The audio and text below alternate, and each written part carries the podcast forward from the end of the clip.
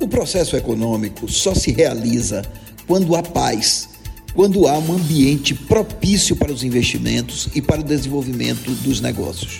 Isso não existe hoje no Brasil e não é por outro motivo que os empresários e as associações ligadas a banqueiros e a empresários da indústria e do comércio assinaram um manifesto pedindo que os poderes da República entrem em acordo para que o país possa voltar a ter um ambiente propício ao crescimento econômico.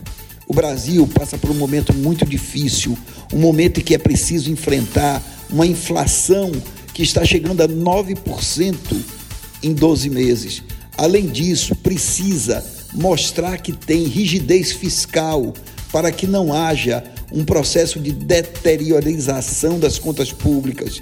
Por outro lado, é um momento especialmente crítico por conta do, da questão energética, que foi, sem dúvida nenhuma, levada de maneira irresponsável, pois já se previa uma redução nos reservatórios e isso teria efeito sobre o fornecimento de energia elétrica.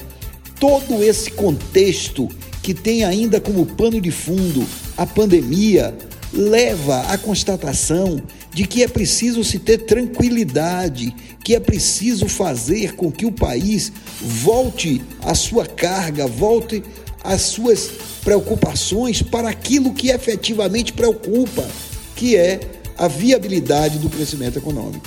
O presidente da República, o poder legislativo, o poder judiciário, todos deveriam estar preocupados com a situação econômica e com a situação social do país e não perder tempo com as questiúnculas políticas que a todo momento paralisam a nossa sociedade.